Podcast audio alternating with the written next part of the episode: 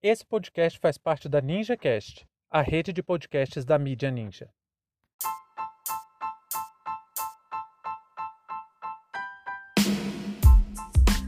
Bolsonazismo e o ódio às mulheres.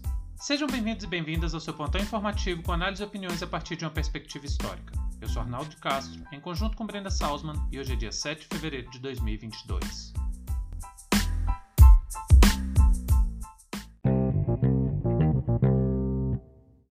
No dia 1 de fevereiro, uma cratera foi vista na Marginal Tietê, em São Paulo, causada pelas obras para expansão da linha laranja do metrô. A empresa responsável pela obra, Acciona, ainda não esclareceu o motivo do acidente, mas especialistas consideram que o alto volume de chuva, associado ao uso da máquina de escavação conhecida como tatuzão, pode ter gerado deslizamento de terra. O deputado Eduardo Bolsonaro se aproveitou do episódio para novamente atacar as mulheres, associando o acidente como resultado de políticas de inclusão e valorização da mulher no mercado de trabalho. Ao receber duras críticas sobre suas declarações, afirmou que o crescimento do feminismo é culpa do homem frouxo.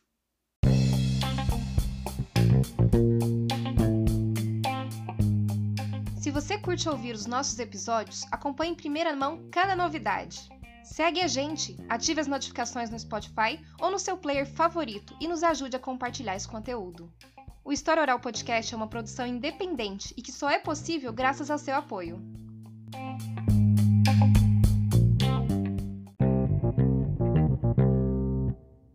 Brumadinho, Mariana, explosões em refinarias privatizadas, nunca, nunca em absolutamente nenhum outro acidente causado por falhas da empresa responsável foi associada a presença de homens coordenando a obra. Mas no caso da Acciona, o excelentíssimo deputado Eduardo Bolsonaro, alguém que já demonstrou diversas vezes ter um ódio profundo por mulheres, fez essa associação, colocando a culpa nas mulheres, claro. Isso pelo simples fato de que a empresa tem uma política de contratação que tenta dar prioridade a elas. Antes de continuar, vou só fazer aquele lembrete de que se você quiser deixar o seu comentário ou avaliação sobre esse episódio, nós estamos deixando sempre uma caixinha de comentário lá no Spotify para receber a sua interação. Olha como pensa o deputado. O cara pega um vídeo com depoimento de funcionárias contratadas pela Acciona e ridiculariza as falas como uma música de circo e imagens da cratera, enquanto várias funcionárias da empresa dão depoimentos agradecendo por ter a oportunidade de trabalhar na área. Que essa onda fascista, capitaneada pela família, tem como um de seus alicerces o machismo, isso não é novidade para ninguém. Basta lembrar que o patriarca da quadrilha já disse coisas como: só não te estupro porque você não merece, e disse que a sua filha foi uma fraquejada. E não é um machismo camuflado, é violento, expõe o ódio de maneira latente. E nessa fala do Bozoboy isso fica muito explícito. Veja bem, é culpa do homem frouxo. O feminismo cresce por culpa do homem frouxo. No mesmo dia, um homem matou a facadas a esposa e confessou ao filho. Sobre esse caso, nenhuma palavra do 02. Dois dias depois, outro homem matou sua companheira grávida de nove meses com um tiro. E ontem, um outro enforcou até a morte sua amante grávida dormindo para não ter que assumir a paternidade da criança. Em nenhum dos casos houve qualquer menção ou consideração partindo do nobre deputado. Por quê? Eu só posso imaginar que é porque esse é o modelo de homem que luta contra o feminismo. É o homem não frouxo. O valentão que, para esconder a traição, mata a amante grávida. O que incomoda o deputado são as políticas de reparação que lutam contra a submissão da mulher a uma condição que há séculos é questionada por elas. Eu gosto sempre de lembrar que história é uma investigação que observa mudanças e permanências. Algumas dessas mudanças são rápidas, como as revoluções, e outras enfrentam grande dificuldade para conseguir alterar o espírito de uma época. E um dos mecanismos de transformação que se mostrou muito eficiente para se comportar como agente de mudanças são as políticas públicas. Nós vimos nos últimos sete anos, não por coincidência logo depois do golpe, um recrudescimento dos direitos e das políticas públicas para as mulheres. Isso é projeto. É gente que ainda mantém uma estrutura de pensamento muito próxima dos deputados e senadores lá de 1891 que redigiram nossa primeira Constituição Republicana. Essa gente ainda hoje acredita que o lugar da mulher é executando atividades domésticas, que elas não têm que se envolver na política, que elas têm que permanecer como trabalhadoras não remuneradas a serviço do poder masculino.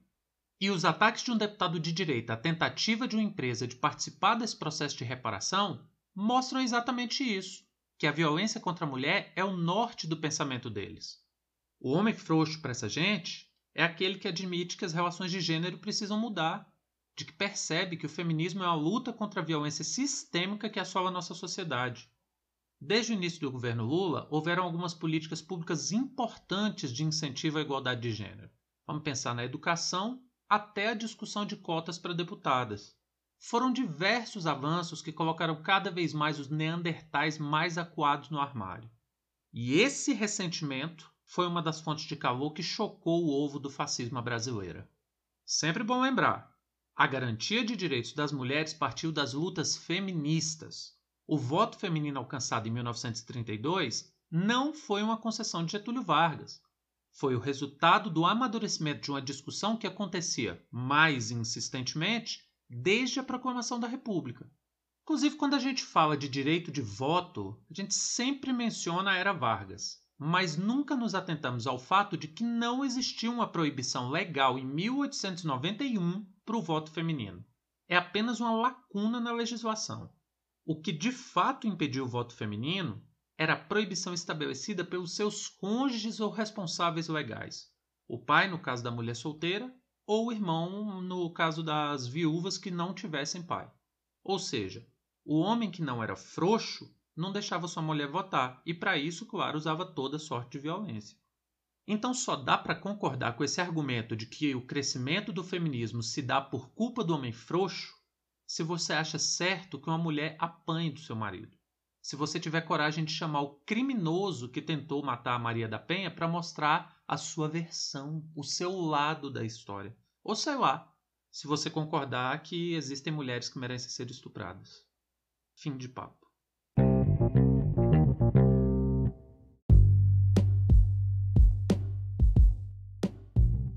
O História Oral Podcast é uma produção independente e conta com seu apoio para dar continuidade às nossas atividades. Muito obrigado a você por prestigiar nosso trabalho e até a próxima.